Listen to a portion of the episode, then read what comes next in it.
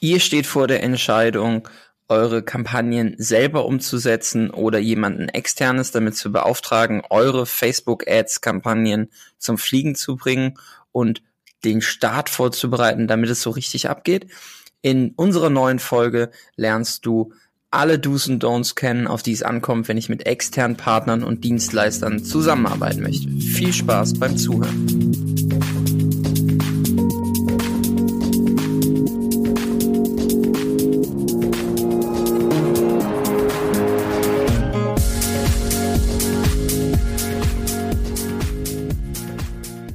Dann sage ich herzlich willkommen zu einer weiteren Ausgabe des Social Marketing Nerds Podcast. Ähm, ich bin Jan, Gründer der Nerds und Podcast mit dem Alex und Ben seit geraumer Zeit zu den Themen rund um das Facebook und Performance Marketing Universum. Und wir haben heute einen besonderen Gast, denn wir haben den ähm, diesjährigen, letztjährigen und davorjährigen Moderator des Adscamps, äh, den Lars Budde zu Gast. Grüß dich, Lars. Grüße aus Hannover, der heute viel zu warmen Hauptstadt Niedersachsens. Sehr gut. Wir haben heute äh, ein Thema, über das wir schon mh, mm, ja einige Male diskutiert haben.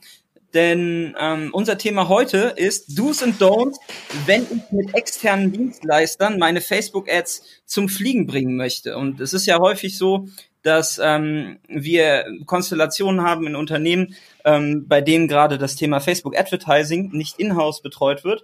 Und deswegen haben wir dich eingeladen, Lars, heute mit uns über das Thema zu sprechen. Für die Zuhörer, die dich noch nicht kennen, stell dich doch mal kurz vor.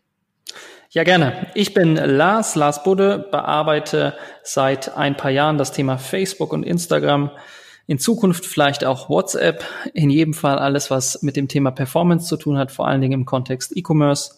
Ich habe ähm, fünf Jahre bei T3N gearbeitet, zuletzt da als Head of Online Marketing und habe mich dann Ende 2017 selbstständig gemacht, eben mit genau diesem Fokus.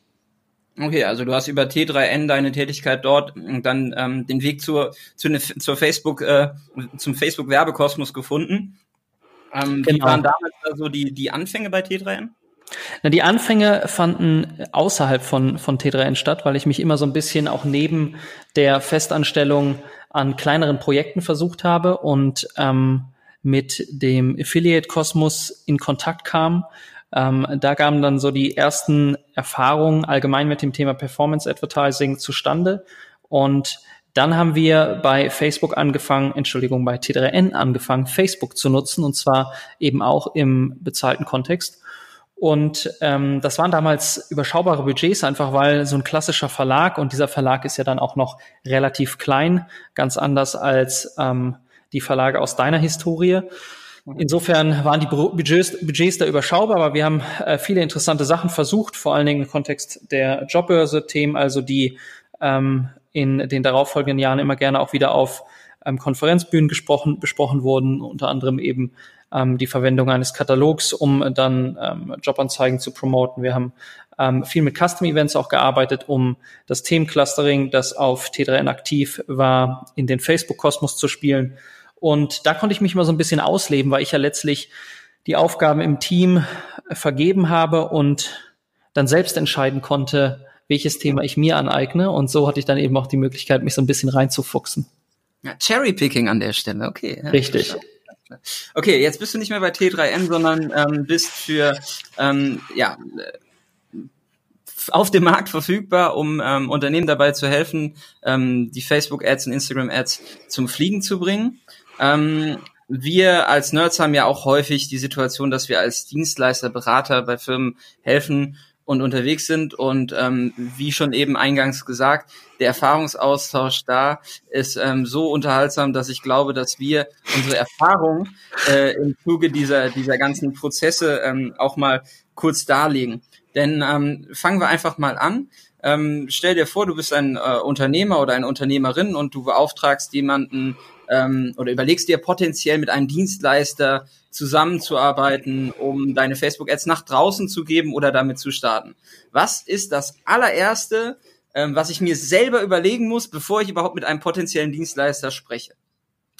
Ich glaube, das erste, das man sich überlegen muss, ist, was man eigentlich genau erwartet und was man bereit ist, dafür zu investieren. Ich kriege ganz viele Anfragen von Unternehmerinnen und Unternehmern, die mit sehr kleinen Budgets ganz große Ergebnisse sich erhoffen und das äh, in der Regel dann eben auch in eher komplexen Märkten, in denen keine Vorarbeit geschaffen wurde, weil eben in der Vergangenheit noch keine Anzeigen liefen. Das äh, wirkt sich dann natürlich signifikant auch auf die vermeintlichen Kosten dieser Dienstleister aus. Da kann man noch so viele Angebote einholen. Das ist dann eben nicht wirklich rechenbar bei kleinen Budgets. Ähm, insofern, ich glaube, man muss sich als erstes fragen, was ist es denn eigentlich, das ich erreichen möchte und was ist das Budget, das ich dafür bereitstellen kann? Und dann kann man, wenn man sich ähm, darüber im Klaren ist, auch auf den einen oder vielleicht sogar mehrere Dienstleister zugehen und sich einfach mal anhören, was die denn dort vorschlagen. Mhm. Das ist, das ist definitiv spannend, weil ähm, für, für meinen Teil, wir haben häufig dann so den Fall, dass ich mir tatsächlich erstmal ähm, überlege oder auch den Ratschlag gebe, sich genauer mit dem Thema zu beschäftigen, weil genau dieser Fall, ich habe ein Budget, das muss jetzt irgendwie ausgegeben werden oder ich habe gehört, dass Facebook und Instagram alle meine Probleme lösen, ähm, damit ist es ja nicht getan. Und wir haben sehr häufig den Fall, dass dann Anfragen kommen, wo du direkt innerhalb der Anfrage merkst, die Systematik des Systems ist noch gar nicht ne, ist noch gar nicht verstanden. Das heißt, bevor ich überhaupt mit einem potenziellen Dienstleister sprechen kann, fände ich halt dringend notwendig, sich irgendwo Wissen aufzuladen und mal mindestens irgendwie aufzuschlauen, dass man dann auch später imstande ist, genau zu formulieren, was man möchte und da sich schon Fragestellungen äh, oder Fragen gestellt hat, ähm, die, die eklatant wichtig sind. Ähm, so der Klassiker ist beispielsweise, ähm, was zahlt ihr denn für einen Klick in einer anderen Plattform oder was seid ihr bereit, ein Lied zu bezahlen? Oder, ja. ne, also, was sind die Kosten pro Ergebnis, die für euch einen Erfolg darstellen würden? Und wenn ich die ja. Frage nicht beantworten kann, dann wird es halt auch super schwierig, danach irgendwo meine Erwartungshaltung irgendwie einzupegeln oder auch sauber dieses Erwartungsmanagement, die ganze Vorgehensweise zu strukturieren, ähm, weil ich gar nicht imstande bin, den Dienstleister richtig zu steuern. Richtig, genau. Ich glaube, man muss auch dann erst einmal ganz, äh, ganz zu Beginn unterscheiden zwischen den Maßnahmen, die vorbereitend sind und dann den Maßnahmen, die ähm, tatsächlich für Umsatz sorgen, idealerweise zumindest. Ähm, und alles, was eben vorbereitend notwendig ist, das wird in der Regel unterschätzt von Kunden, die sich nicht mit der Materie beschäftigen und die dann eben überrascht sind, wie lange es dauern kann, bis die ersten Anzeigen live gehen oder eben die finalen Vorbereitungen abgeschlossen sind. Ich glaube, da muss man auch als Dienstleister dann ganz klar Erwartungsmanagement betreiben und kommunizieren, was alles zu tun ist. Ähm, es gibt aber ja von Facebook mittlerweile bereitgestellt auch ähm, ein bisschen Unterstützung gerade in diesem Bereich der technischen Vorbereitung als ähm, Facebook Marketing Consultant oder wie die das mittlerweile nennen, Facebook Marketing Partner für technische Services ähm, bin ich ja mit dem Thema dieser Vorbereitung vertraut. Da kommen eben viele vermittelt von Facebook, viele Kunden vermittelt von Facebook auf mich zu, die dann eben die ganz simplen Voraussetzungen performanter Werbekampagnen in ihren Webseiten ähm, in ihren Shops, in ihren Werbekonten noch nicht umgesetzt haben, die also kein Pixel integriert haben, keine Standard-Events drin haben, die keinen Katalog drin haben oder eben in irgendeiner Art ähm, dieser, dieser Maßnahmen so grobe Fehler drin haben, dass es einfach nicht taugt. Und wenn man dann eben nicht das Verständnis dafür hat, was dort alles zu tun ist, dann unterschätzt man gerne eben auch den Aufwand, der auf Dienstleisterseite da, ähm, da ansteht und dann eben für zusätzliche Kosten sorgt. Also nochmal zusammengefasst, es gibt von Facebook die sogenannten Facebook Marketing Partners, wo ihr, solltet ihr euch jetzt überlegen, Dienstleister zu beauftragen, fündig werdet. Und zum anderen ist es ähm, ja wichtig, dass dieses Thema Erwartungshaltungsmanagement und auch die vorbereitenden Maßnahmen in eurer Kalkulation für ein Budget berücksichtigt werden, weil es ist nicht ein Fingerschnipp und dann laufen eure Kampagnen, sondern es ähm, bedarf solider Grundlagenarbeit äh, vorneweg im E-Commerce-Bereich hatte, hatten wir gerade schon gesagt, Pixel, Katalog und Events ähm, sind drei Dinge, die auf jeden Fall glattgezogen werden sollen. Ähm, gerade auch in anderen Teilbereichen, sei es Publishing, sei es irgendwie verschiedene andere Branchen, sind dann auch die inhaltliche Konzeption und die Ausrichtung ähm, der Werbemittel und der Kundenansprache Dinge, die vorgelagert passieren müssen. Und äh, vorher sollte keine Anzeige live gehen. Genau. Und ich glaube, da kommt es dann auch ganz auf den Dienstleister an, wie genau der das kalkuliert. Manche arbeiten dann mit einer Setup-Fee und dann inkludieren sie da alle Vorbereitungen. Manche sagen, alles klar, wir berechnen das einfach im Rahmen unserer Monatspauschale oder rechnen nach Stunden ab. Da kommen wir sicherlich noch zu, zu diesen Abrechnungsmodellen. Aber letztlich gibt es da eben ganz unterschiedliche Herangehensweisen, das dann einzukalkulieren auf Dienstleisterseite. Und das besser einzuschätzen kann man eben erst als Auftraggeber, wenn man auch versteht, was alles notwendig ist, um diese Vorbereitung zu treffen. Genau, um die konkrete Vorbereitung oder die, die Maßnahmen dann auch greifbar zu machen, ähm, geht ja einher, dass man häufig sich auch Gedanken macht über die Zielstellung. Ähm, das klingt immer so banal, aber wirklich in der Umsetzung ist es häufig, dass es daran halt gerade bei der Ko Konkretisierung der Zielstellung sehr häufig hapert. Oder wie ist deine Erfahrung da? Ja, also die, die größte Herausforderung ist, ähm, dadurch, dass ich ja viel mit Online-Shop-Betreibern arbeite, also dem klassischen E-Commerce, da ist die Erwartungshaltung immer das Erreichen eines bestimmten Return on Ad Spend. Diesen Begriff haben die meist schon mal gehört. Das klingt irgendwie nachvollziehbar, das klingt logisch, das klingt auch besser kalkulierbar. Aber irgendwie ist das dann eben doch nicht so einfach zu sagen, ich möchte hier mindestens ein ROAS von drei oder vier oder zwei, was auch immer das Ziel ist, über all die Kampagnen hinweg. Das ist einfach nicht so leicht zu sagen, weil dann kommt man ja spätestens zu der Gegenfrage, okay, auf welchem Attributionsfenster denn oder nach welchem System gemessen? Also ist das der ROAS gemessen ähm, an, in der Webanalyse? Ist das der ROAS gemessen in Facebook? Und äh, wenn ja, dann in welchem Webanalyse-Tool, mit welchem Attributionsmodell oder eben in Facebook mit welchem Attributionsfenster? Da sind so viele Folgefragen, die sich dann automatisch ergeben, dass die Zielsetzung, die eigentlich ja ganz einfach sein sollte, ich möchte mehr Umsatz erzielen und das idealerweise profitabel äh, in der Ausarbeitung, so die eine oder andere Hürde aufwirft. Absolut. Also gerade bei dem Thema, wie attribuieren wir, welche, in welchem Zeitfenster steigen dann die meisten schon aus, weil das schon relativ komplex ist. Ich glaube, je nachdem, wie groß der Online-Shop ist, ähm, gibt es da versiertere. Aber alleine das äh, Thema, sich auf ein Messsystem zu einigen, ist natürlich dann ähm, auch schon Teil der, der Zielformulierung, Zielstellung, weil das am Ende die Basis ist, ähm, auf der wir uns irgendwie äh, in die Augen gucken müssen. Jetzt sind wir bei der Messbarkeit ähm, und du hast schon verschiedene Messsysteme angesprochen. Ähm, wie wird denn gemessen? Also welche Systeme gibt's denn zur Erfolgskontrolle? Erzähl mal, wie, wie du so eine Erfolgskontrolle auf, auf Kundenseite dann äh, oder in Projekten dann ähm, äh, vornimmst. Ich glaube, wenn man nochmal einen Schritt zurückgeht in diese Vorbereitung, dann ist es für einen Kunden ähm, erst einmal wichtig zu begreifen, dass es Differenzen zwischen allen Messsystemen gibt. Die sind unausweichlich. Es ist völlig unmöglich, in Google Analytics durchgehend 100 Prozent der Konversion abzubilden, die im Shop-System eingehen, also äh, dort, wo in der Regel auch tatsächlich die abgeschlossenen Transaktion, Transaktionen gemessen werden. Ähm, genauso gilt das eben auch für Facebook. Da sind einfach viele Parameter, die eine Rolle spielen. Trotzdem sollte man nah an 100 Prozent gelangen, wenn man das Setup ähm, sich äh, genauer anschaut. Und in der Vorbereitung ist einfach wichtig, eine Annäherung dieser dieser äh, Werte zu schaffen. Und dann, wenn man das geschaffen hat, dann kann man sich auch darüber unterhalten, nach welchem System man dann nachher ähm, den Erfolg dieser Kampagnen bewertet. Und ich glaube, die einzigen wirklich validen Möglichkeiten, die man da hat, sind entweder das Webanalysesystem des jeweiligen Unternehmens. Und das ist besonders dann relevant, wenn viele verschiedene Kanäle für Umsatz sorgen oder viele verschiedene Kanäle für Traffic sorgen. Und dann gibt es eben als Alternative dazu ähm, Facebook mit dem Attributionsmodell äh, von Facebook und den verschiedenen Attributionsfenstern. Und welchen dieser zwei Wege man geht, hängt dann davon ab, wie man sich mit dem Kunden einigt.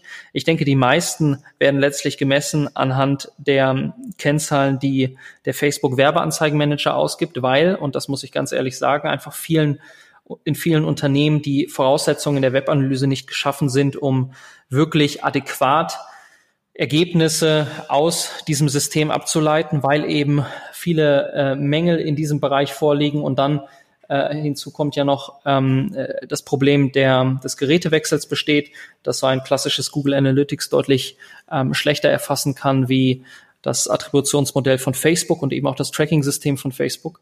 Insofern eigentlich gibt es drei ähm, Systeme, in denen Verkäufe erfasst werden. Das Shop-System selbst oder die Warenwirtschaft, dann die Webanalyse und dann der Kanal selbst, ob das nun Facebook oder Google ist. Aber letztlich werden die jeweiligen Kampagnen wahrscheinlich am ehesten entweder in der Webanalyse ähm, äh, gemessen und daran bewertet oder eben an dem Kanal selbst. Also ein klares Plädoyer dafür, dass ein externer Dienstleister, solltet ihr einen beauftragen wollen oder schon jemanden haben, ähm, in der Lage sein muss, auf jeden Fall in euer Webanalyse-System Einblick zu nehmen und ja. ähm, auch wenn ihr ähm, vor der Auswahl mehrerer Dienstleister steht, ähm, könnt ihr ja auch mal in puncto Webanalyse und Tracking ein bisschen äh, vertiefender nachfragen und mal abklopfen, ob ähm, vielleicht auch außerhalb des Facebook-Kosmos eine gewisse Expertise vorliegt, weil ähm, gerade wenn es darum geht, äh, die eigentliche Conversion einem Kanal zuzuordnen, ähm, ja, scheitern dann doch viele. Ähm, du hattest ja jetzt schon gesagt, ähm, die, die Abweichungen der Systeme sind sind unumgänglich. Das heißt, äh, man muss eine gewisse Fehlertoleranz erstmal am Anfang mitbringen und so ein System schleift sich dann nach einer Zeit ein. Oder würdest du sagen, man hat in der Regel schon am Anfang direkt ein paar To-Dos, die man, die man angehen muss, was das angeht? Also Stichwort Pixel, UTM-Parameter. Genau, ich glaube, es gibt ähm, so ein paar äh, Maßnahmen, die man in jedem Fall im Vorhinein ergreifen sollte oder wenn es unbedingt notwendig ist, dass eine Kampagne äh, zeitig startet, dann eben parallel dazu. Aber das ist nun wirklich nicht äh, der Idealzustand. Also eigentlich gibt es so ein paar Maßnahmen, die im Vorhinein getroffen werden sollten und wenn man damit fertig ist, dann äh, sollte man mal, je nachdem, wie viel Konversionen da pro Tag eingehen, über einen längeren Zeitraum hinweg betrachten, inwiefern die Konversionen auf Tagesbasis über die Systeme hinweg voneinander abweichen. Also schauen, okay, am Freitag vor 14 Tagen hatten wir 50 Konversionen im Shop-System. Wie viel hatten wir in Google Analytics? Wie viel hatten wir in Facebook? Um dann eben zu vergleichen, wie ist die Abweichung. Das macht man natürlich nicht auf Tagesbasis, sondern über einen längeren Zeitraum hinweg. Aber idealerweise hat man dann eben über den längeren Zeitraum hinweg ähm, aufgeschlüsselt nach Tagen einen ganz guten Überblick darüber, wie groß diese Abweichung ist. Und dann ist ja in der Regel irgendeine Abweichung vorhanden. Google Analytics liegt vielleicht fünf Prozent unter dem Shop-System selbst und Facebook liegt vielleicht nochmal zwei Prozent unter ähm, Google Analytics. Aber dann hat man, wenn man das erfasst hat und äh, wie viel besser wird es wahrscheinlich nicht laufen. Also ich, ich sehe selten Kunden, bei denen Facebook tatsächlich über 95 Prozent der Transaktionen erfasst. Aber wenn man sozusagen diese Range mal erfasst hat, dann kann man davon ganz gut ableiten, was denn die Ergebnisse in einem bestimmten Kanal dann an tatsächlichem Umsatz bedeuten, einfach weil man sie dann ganz gut hochrechnen kann. Und dann muss man sich eben darauf einigen, in welchem dieser Systeme misst man den Erfolg auf Basis welchen Modells und welchen Attributionsfensters und kann dann eben diese Vorbereitungen mit einfließen lassen in die Formulierung des abschließenden Ziels. Perfekt. Sehr gut zusammengefasst. ähm, dann ist ja das eine Thema, okay, wir haben uns irgendwie für, für das Thema Messbarkeit, äh, ne, wir haben gesagt, Messbarkeit ist wichtig, wir müssen gewährleisten, dass auch ähm, alles erfasst wird und wir ähm, sicherstellen können, dass der ausgegebene Euro auch ähm, bestmöglich investiert wird. Ähm, was dann häufig in der Auswahl der Dienstleister oder auch in der Zusammenarbeit der Dienstleister ein großer Punkt ist in der Vorbereitung, ist die genaue Abgrenzung des Leistungsumfangs. Das ist so meine Erfahrung.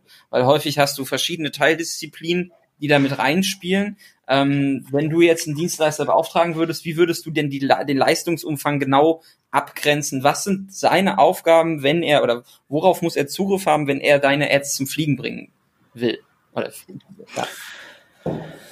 Ich glaube, die wichtigsten drei Bereiche, in die ich jedenfalls immer unterscheide, wenn ich mit Kunden ins Gespräch gehe, sind einmal das Thema Community Management und das betrifft sowohl eben alles, was auf der Facebook-Seite oder dem Instagram-Profil an organischer Sichtbarkeit generiert wird durch Beiträge, die dort veröffentlicht werden, als auch eben das Bearbeiten und Beantworten von Kommentaren sowohl unter organischen als auch bezahlten Beiträgen.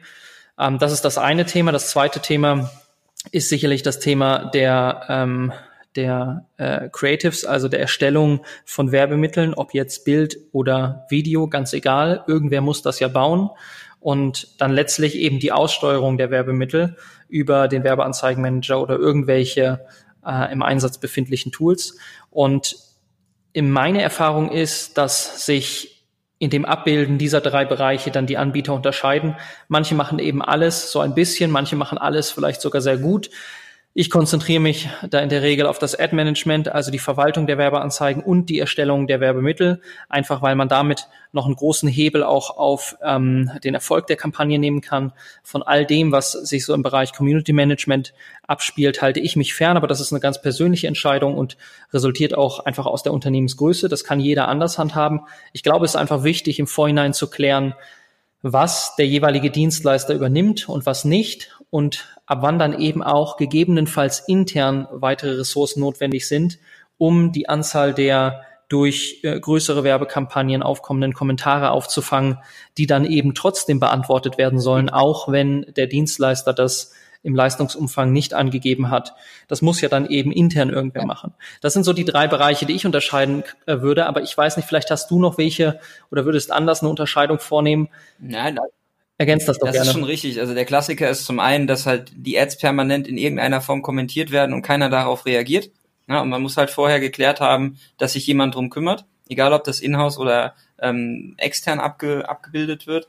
Ähm, ich glaube auch, dass das Thema Creatives gerade ähm, immer mehr gerade bei der bei der Ausrichtung oder bei der ja, Ausrichtung der Plattform hin zur Automatisierung einen sehr starken Fokus gewinnen wird. Das heißt, es gibt da durchaus ähm, Ansätze jetzt auch bei uns zu sagen, wir haben irgendwie freie ähm, Grafiker oder Grafikressourcen in unserem Netzwerk, die eine sehr starke Expertise ähm, für das, die jeweilige Branche auch haben. Ja, also die man sagt, okay, im Automotive oder im, im Beauty-Bereich ähm, hast du schon mal Erfahrung gesammelt, weil da eine ganz andere Bildsprache äh, möglich ist. Also oder im B2B ist es anders als im, im FCMG, ja. Also ähm, da gibt's glaube ich, einen extrem großen Hebel und da ist auch sauber abzugrenzen, ähm, ist das was, was die Agentur abbilden kann oder muss, oder nehmen wir da nochmal extra Budget dann auch in die Hand oder lösen wir das, lösen wir das intern?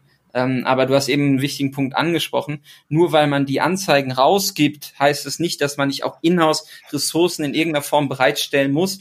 Ähm, zum einen für die Steuerung, aber zum anderen vielleicht halt auch für das Community-Thema und, und das Creative-Thema.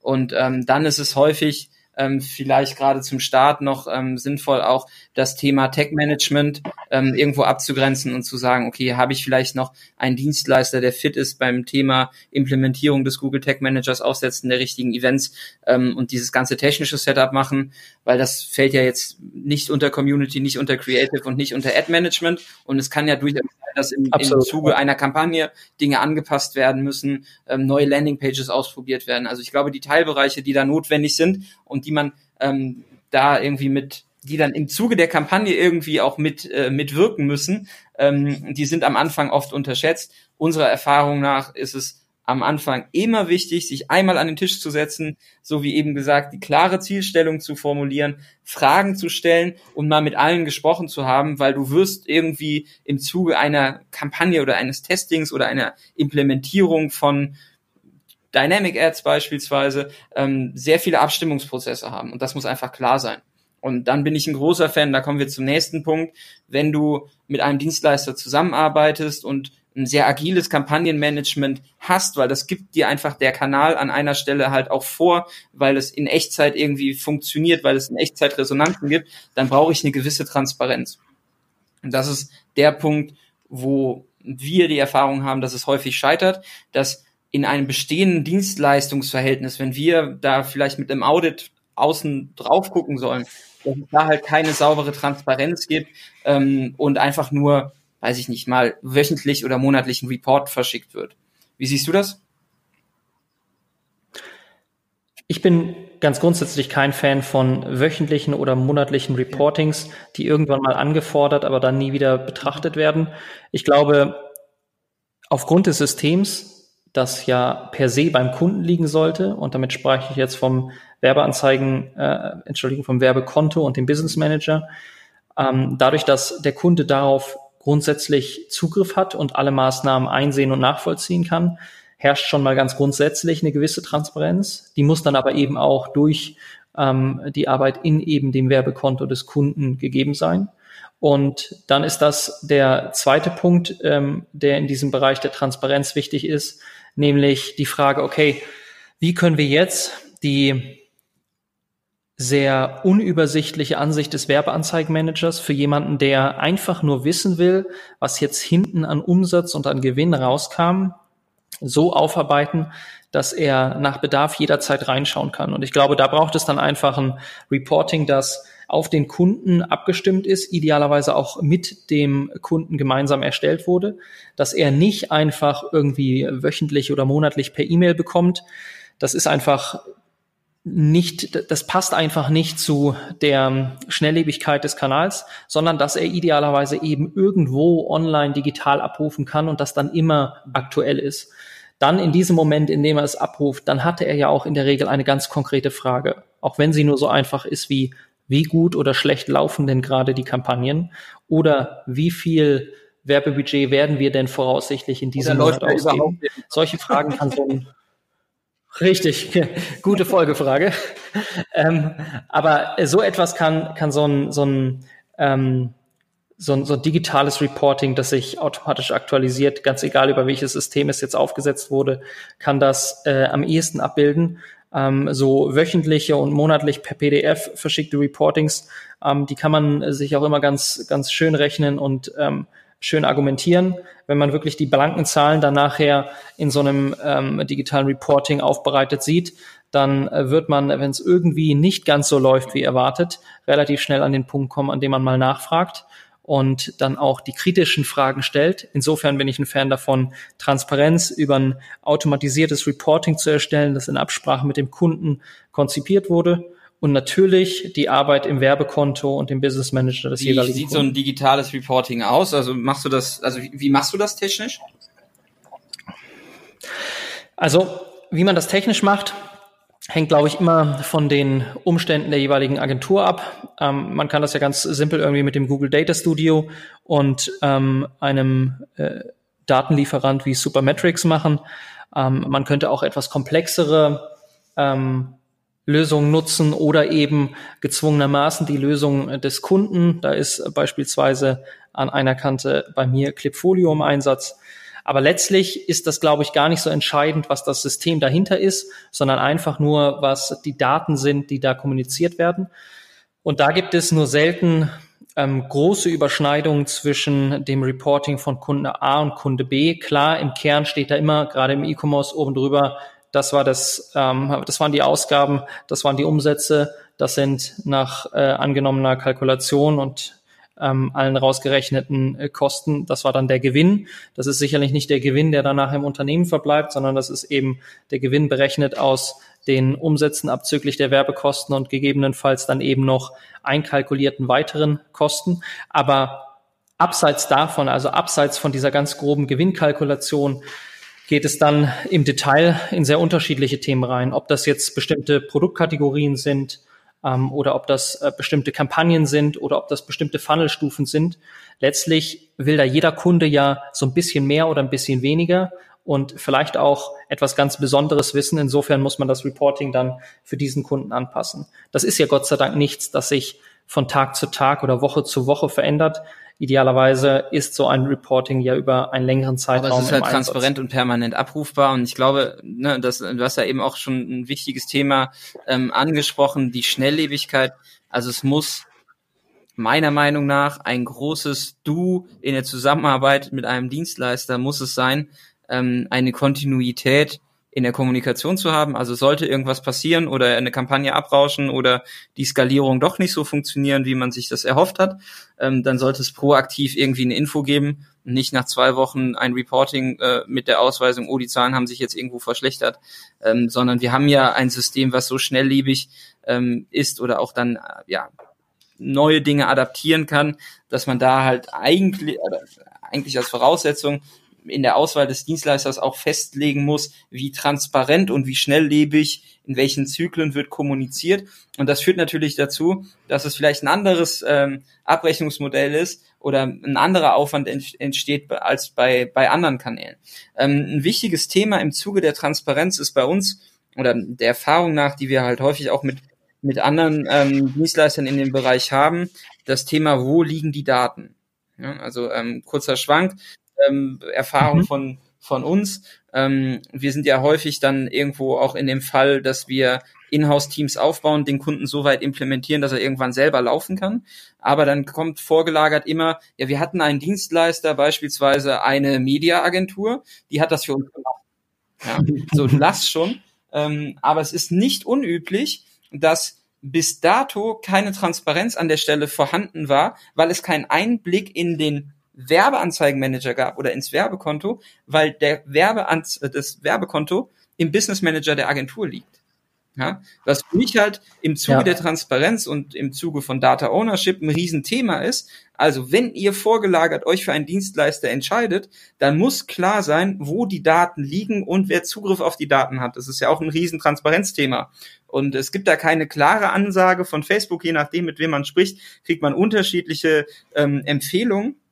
Aber ich bin großer Fan davon zu sagen, es gibt einen Business Manager, den der Kunde erstellt und eine Agentur arbeitet dort als Partner. Und alles, was auf Kundenseite liegt, Werbekonto, Pixel, alle Daten, die damit aufgebaut wurden, alle historischen Daten, ähm, die bleiben halt beim Kunden. Denn, Lars, Quizfrage, wie komme ich denn an ein Werbekonto, was bei der Agentur lag, wenn die Agentur irgendwann nicht mehr äh, ja, mein Dienstleister ist? Ja, das ist sehr schwierig bis unmöglich. Tatsächlich. Also die Aussage von Facebook ist, es geht nicht technisch. Also du kannst keine Werbekonten hin und her transferieren. Das führt halt dazu, dass vielleicht im Zeitraum von zwei Monaten oder von zwei Jahren ein bestimmtes äh, Dataset angebaut oder aufgebaut wurde in Form von Kampagnendaten, Zielgruppendaten, Pixeldaten und das ganze Ding ist auf einmal mit Austritt der Agentur weg. Kann natürlich Genau. Was man natürlich machen kann, ist diese äh, Daten mit dem jeweiligen Nein. Unternehmen in irgendeiner Art und Weise zu teilen. Aber das ist natürlich utopisch. Das kann man maximal verwenden, um ihnen dieses ähm, System zu verkaufen. Denn nach der Zusammenarbeit mit einer Agentur, die ja in der Regel endet, weil irgendwas nicht mehr so lief, wie es laufen sollte, halte ich es für sehr kompliziert, die Agentur dann davon zu überzeugen, das Werbekonto zumindest mal für das Unternehmen freizugeben, die Zielgruppen zumindest mal für das Unternehmen freizugeben und damit ehemalige Ergebnisse einsehbar zu machen und äh, vorhandene Zielgruppen nutzbar zu machen. Insofern, ja, es ist natürlich unmöglich, auf das Werbekonto im klassischen Sinne Zugriff zu bekommen, indem man das also in den eigenen Business Manager transferiert. Man kann maximal Einsicht erhalten und die Zielgruppen teilen. Tatsächlich aber halte ich das für eine relativ schlechte Ausrede von jemandem, der eben ganz gerne im eigenen Werbekonto arbeitet, ähm, um den Unternehmen die Angst zu nehmen, das eben genauso facto, zu handhaben. Ja, wenn du das weiterdenkst, du müsstest ja dann weiter im Werbekonto der ehemaligen Agentur arbeiten, um die historischen Kampagnenwerte mitzunehmen um das mitzunehmen, was Facebook schon über dich gelernt hat und über genau die gleichen Zielgruppen mitzunehmen. Und ansonsten bin ich halt in einem Abhängigkeitsverhältnis mit einem Dienstleister, der keine Beauftragung mehr hat, was natürlich ein, ein Riesenthema ist. Genau, also die Historie, die Kampagnenhistorie und auch das, äh, der, das vermeintliche Lernen des Algorithmus das äh, wird man nicht in ein neues Werbekonto transferieren können. Es geht da tatsächlich nur um die Ergebnisse, die eben einsehbar sind. Ähm, theoretisch kann man natürlich auch Kampagnenstrukturen exportieren und importieren und theoretisch kann man sich eben Zugriff geben lassen auf die Zielgruppen. Das ist aber alles eben eher was Halbes und nichts was Ganzes. Was da auch ganz, äh, ganz spannend ist, ähm, das ist aber auch nur ein Thema, wo ich noch keine Lösung für gefunden habe. Ähm, das äh, Pixel, was angelegt wird in einem Business Manager, das hat ja einen Owner, ne? also ist ja ein Inhaber und das Werbekonto auch. Mhm. Ähm, jetzt denken wir mal vielleicht mal weiter Richtung E-Privacy und DSGVO. Wer ist denn da haftbar? Ist es dann die Agentur, in der das Werbekonto und das Pixel liegt? Ähm, ne? Also da muss man vielleicht von Agentur da muss ich meine Standardantwort geben. Ich kann dazu gerne meine Meinung äußern, aber ich bin kein Anwalt und darf äh, ja, keine Beratung Anwälte unter den Zuhörern haben. Ich glaube, das ist ein sehr spannendes Thema, weil ähm, das Setup, was aktuell draußen ja. unterwegs ist, ist halt häufig Kraut und Rüben. Und wenn ihr euch dafür entscheidet, eure Facebook-Anzeigen auszulagern und einen externen Dienstleister darauf arbeiten zu lassen, ähm, der euch hilft, die Kampagnen ähm, bestmöglich hochzufahren und zu skalieren, dann sorgt bitte dafür, dass ähm, klar ist, wo das Werbekonto liegt, und das liegt im Idealfall bei euch, dass ihr Zugriff auf das Pixel habt ähm, und dass nichts im Business Manager der Agentur stattfindet, sondern die Agentur als Partner zum Business Manager hinzugefügt wird. Äh, er, er spart euch ganz, ganz viel Stress an der Stelle und ähm, ist auf jeden Fall eine sehr große Empfehlung von meiner Seite und ich glaube, Lars, da gehst du mit, oder? Ja, absolut. Ist wahrscheinlich eines der größten Probleme, das immer wieder eigenartigerweise in irgendwelchen Gruppen zur Sprache kommt, wo mir immer unerklärlich scheint, wie das denn irgendwann mal angefangen hat. Ja, wie gesagt, ne, also es, ich, ich, es gibt eine Argumentation, weshalb das Werbekonto bei einer Agentur liegen muss, und das ist das Thema Credit Line. Aber das wird hier, glaube ich, den Rahmen sprengen und ist halt auch für viele Werbetreibende da draußen sicherlich nicht der Fall, weil da liegt die Kreditkarte dahinter oder das PayPal-Konto oder das Lastschriftverfahren. Und wenn ich halt eine Credit Line habe bei Facebook, sprich auf Rechnung bei Facebook Werbeanzeigen buche, dann hängt die halt an einem Business Manager und kann nicht übertragen werden. Aber wer mit Mediaagenturen zusammenarbeitet, ja. gibt in der Regel auch so viel Geld aus, dass man äh, ohne Probleme für sich auch selber so eine Credit Line bekommt. Ähm, Dazu können wir aber Absolut. dann nochmal sprechen. Ähm, jetzt habe ich, jetzt haben wir geklärt, Messbarkeit muss klar sein. Die Ziele müssen auf Basis dieser Messbarkeit so konkret formuliert sein, dass sie auch wirklich messbar sind, eine Erfolgskontrolle stattfinden kann. Wir haben geklärt, ähm, in welchem Setup technisch funktioniert das Ganze. Ähm, wir arbeiten mit einem Business Manager. Ähm, wir haben unterschiedliche Abgrenzungen von Leistungsumfängen, die es dann draußen auf dem Markt gibt. Und neben diesen unterschiedlichen Leistungsumfängen, also mache ich nur das Ad-Management oder auch das Creative oder auch das Community-Management, ist auch die Abrechnungsmodalität, die draußen ähm, praktiziert wird, unterschiedlich. Also wenn ich mich jetzt für einen Dienstleister entscheiden muss, kann es durchaus sein, dass ich im Zuge der Angebotserstellung unterschiedliche Modelle kennenlerne. Welche Modelle gibt's denn da draußen, Lars? Also ich glaube, Letztlich gibt es vier Modelle, die sehr unterschiedlich eingesetzt werden. Das ist zum einen natürlich die stundenbasierte Abrechnung, dann ist die pauschale Abrechnung, die Handling-Fee in der Regel auf Basis des Media-Budgets und dann eine performance-basierte Abrechnung auf Basis der generierten Umsätze oder der generierten Leads oder irgendwelche anderen äh, schrägen Kennzahlen. Letztlich ähm, gibt es dann noch irgendwelche Sonderkosten, die da möglicherweise hinzukommen, Kosten, die wir schon angesprochen haben, wie ähm, zum Beispiel Kosten im Rahmen ähm, der Vorbereitung, der technischen Vorbereitung. Äh, und letztlich lassen sich natürlich diese vier möglichen Modelle auch beliebig kombinieren. Ähm, ich glaube, sie alle haben nachher Vor- und Nachteile und es schadet nie, sich als Unternehmer einmal in die Perspektive der Agentur zu versetzen und damit eben auch ähm, über die Vor- und Nachteile dieser verschiedenen Modelle nachzudenken. Fangen wir mal ganz oben an, also bei dem stundenbasierten Modell Letztlich haben wir da auf Unternehmensseite äh, gerne das Problem, dass wir uns fragen müssen, können wir der Agentur insofern vertrauen, als dass wir wissen, dass jede investierte Stunde Arbeitszeit auch nachher die Kosten wert ist, die auf Unternehmensseite entstehen.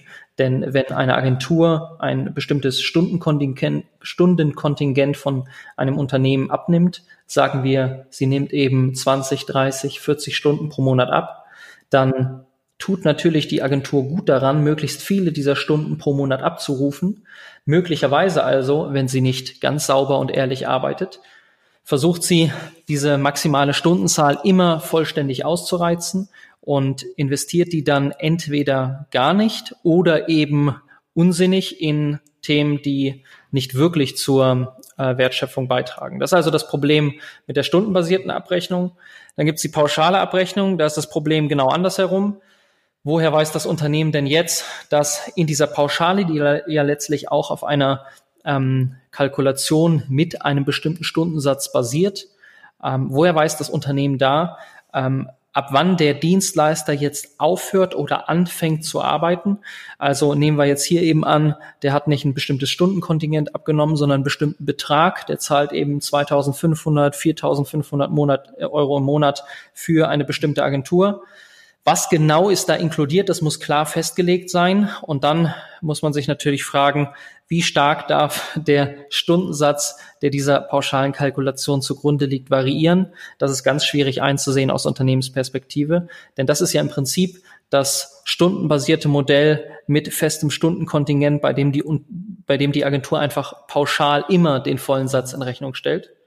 Und dann haben wir natürlich die Handling-Fee und die performancebasierte Abrechnung, die etwas komplexer sind, letztlich nicht immer realisierbar, gerade bei Kunden, die noch wenig Erfahrung mit Facebook und den anderen angrenzenden Kanälen gesammelt haben, einfach weil eine performancebasierte Abrechnung den Dienstleister dann für äh, vor, vor größere Probleme stellt. Da muss man dann zumindest mal so ein bisschen ähm, äh, Probebudget in erste Kampagnen geben, um das einschätzen zu können.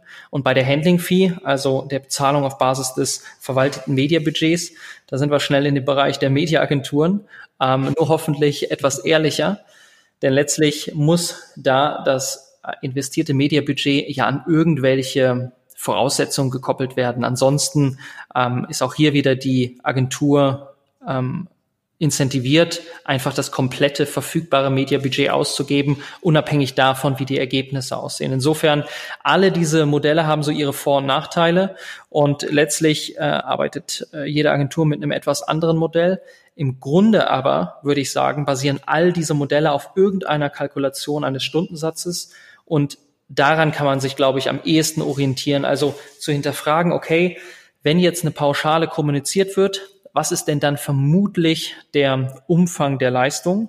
Wie genau lässt der sich definieren und ist da vielleicht dann doch eben in Stunden ja. kalkulierbar? Ja, ist ein guter Ansatz. Was, was ich noch wichtig finde, ist immer so ein bisschen ähm, die angefragte Leistung ähm, eines Auftraggebers lässt sich sehr häufig gut in Beratungsleistung und wirklich Umsetzungsleistung ähm, aufschlüsseln. Und ich glaube, wenn man das ähm, pauschal anbietet, ähm, dann wird es sehr schwierig, genau abzuwägen, ist das denn jetzt ne, die Leistung, die wir, die wir genau ähm, anfordern, ist es hilfreich oder was ist jetzt Beratung und wie viel ist Kommunikationsaufwand und wie viel ist reines Ad-Schalten? Also da wirklich auch mal ein Gefühl ja. für zu, zu bekommen und vielleicht auch beim Dienstleister anzufragen, hey, ähm, wie viel ne, kann man ja auch in einem Test irgendwie mal ähm, festhalten. Lass uns doch mal darüber sprechen, für welche Arbeitsschritte ähm, ihr genau wie viel Zeit aufgewendet habt und was würdet ihr jetzt unter Beratung fassen, weil häufig findet ja in irgendeiner Form eine Rückkopplung statt oder ein Know-how-Transfer, der ähm, natürlich anders abgerechnet wird, weil auch andere Köpfe den vornehmen als jetzt derjenige, der vielleicht die Anzeigen umsetzt. Deswegen finde ich da immer so eine Zwischenlösung, erstmal auch zu sagen, okay, wir haben vielleicht unterschiedliche Stundensätze, die wir kalkulieren für unterschiedliche Arbeitsschritte und Leistungen. Das ist, glaube ich, das, was, was draußen ähm, sehr verbreitet ist. Genau. Ich kann ja auch irgendwie einmal kurz aufschlüsseln, wie ähm, ich das abrechne, denn ich kombiniere letztlich äh, zwei dieser Modelle, nämlich die Pauschale und die Handling-Fee bei den meisten meiner Kunden, einfach weil die performancebasierte Abrechnung ähm, bei vielen dieser Kunden so kompliziert ist, nicht zuletzt auch aufgrund der Attributionsmodelle, die, wenn man es dann einmal äh, nach etwas längerem Zeitraum ganz detailliert aufschlüsselt, ähm, entweder dem einen oder dem anderen Unrecht tun ähm, letztlich eine gewisse Pauschale, die sozusagen die Fixkosten vor allen Dingen ähm, bei externen Dienstleistern deckt und dann eine Handling-Fee für ähm, das äh, Schalten und Optimieren der Werbekampagnen. Und das Problem, das man dann hat, ist, dass letztlich die Notwendigkeit besteht, über einen längeren Zeitraum mit diesen Kunden zusammenzuarbeiten, um auf einen Stundensatz zu kommen, der sich für mich und alle, die davon profitieren, rechnet. Einfach weil zu Beginn so viel Vorbereitung äh, notwendig ist, um ein ideales Setup zu schaffen. Ich habe Kunden, die haben gar kein richtiges Gefühl dafür, was alles notwendig ist, um ein skalierbares Setup zu schaffen, das es dann eben auch ermöglicht, von einem Werbebudget von, sagen wir mal, 10.000 Euro im Monat nachher auf 60.000 Euro oder auf 100.000 Euro im Monat zu kommen. Das setzt eben voraus, dass man gewisse Voraussetzungen schafft. Und einige von denen haben wir bereits durchgesprochen. Das ist dann eben das äh, technische Setup. Aber das ist natürlich auch ein anständiges Asset Management, wo man einfach einmal sauber protokolliert und äh, katalogisiert, was liegt denn überhaupt an Bildern und Videos vor. Und natürlich, wenn ich jetzt hier 10.000 Bilder und Videos katalogisieren lasse, dann kostet mich das Geld und vermutlich werde ich dann im ersten Monat der Zusammenarbeit relativ wenig Gewinn einstreichen. Ich muss also einen gewissen Zeitraum mit diesen Kunden zusammenarbeiten, was dann zwangsweise in einer Mindestlaufzeit resultiert, die ich zugegebenermaßen sehr kurz halte. Aber das bedeutet natürlich auch hier wieder für den Dienstleister sehr wichtig, Erwartungsmanagement zu betreiben, also klar zu kommunizieren, was das alles involviert, diese Zusammenarbeit. Und auf der anderen Seite eben aus Unternehmensperspektive wieder das Plädoyer dafür, sich intensiver damit zu beschäftigen, was denn eigentlich notwendig ist, um erfolgreich auf einem Kanal zu werden und auch zu hinterfragen, was eine Agentur denn eigentlich macht, wenn sie für einen bestimmten Satz für ein Unternehmen arbeitet. Beides Punkte, die wir ja schon ja, angesprochen Grundlage haben. dafür ist einfach auch die Transparenz. Ne? Also ich kann ähm, natürlich irgendwo eine Zeiterfassung haben, aber ich brauche im Idealfall auch einfach Einblick ins Aktivitätenprotokoll oder gucke mir selber an im Werbeanzeigenmanager, was wie, wann, wo gemacht wurde. Ähm, da eine genau. ehrliche Zusammenarbeit zu haben, führt ja am Ende auch zu einer langfristigen Kundenbeziehung und alle sind happy.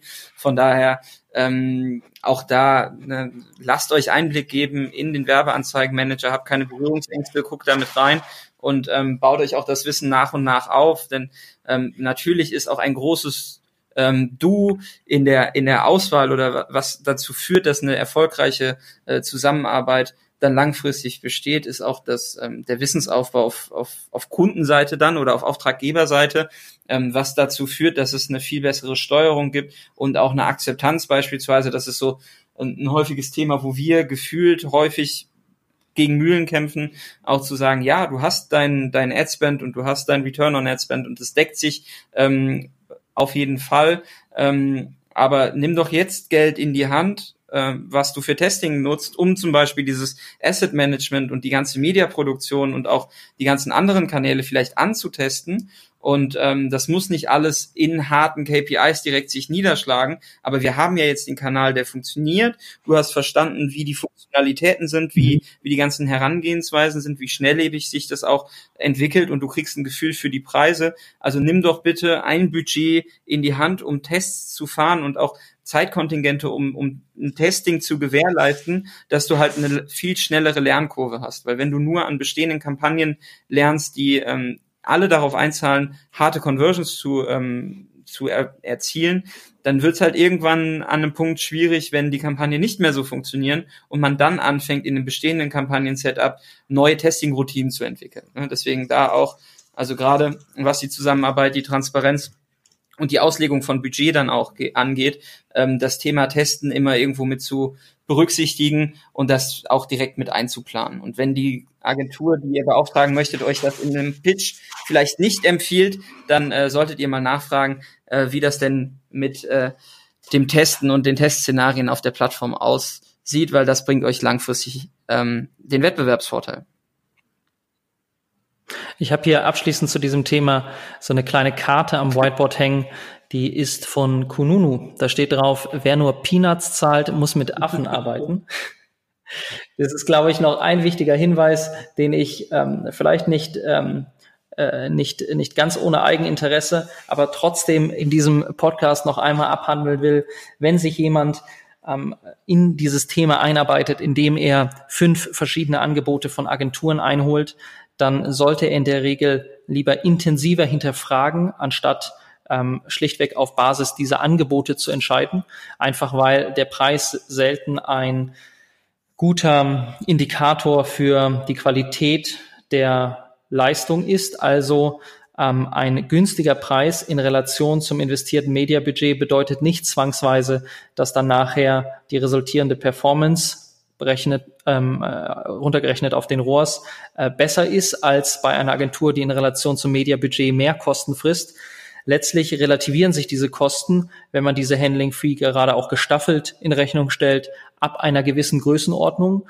Und gerade dann macht es eben den Unterschied, ob man mit einem Dienstleister zusammenarbeitet, der Erfahrung mitbringt, Erfahrung auch mit größeren Budgets, oder ob man mit einem Dienstleister arbeitet, der sich gerade mal an diesem Thema versucht. Also schlicht auf den Preis schauen und dann das günstigste Angebot nehmen, ist wie so oft nicht die beste Entscheidung. Lieber mehr als ein oder zweimal hinterfragen und sich so ein bisschen rantasten.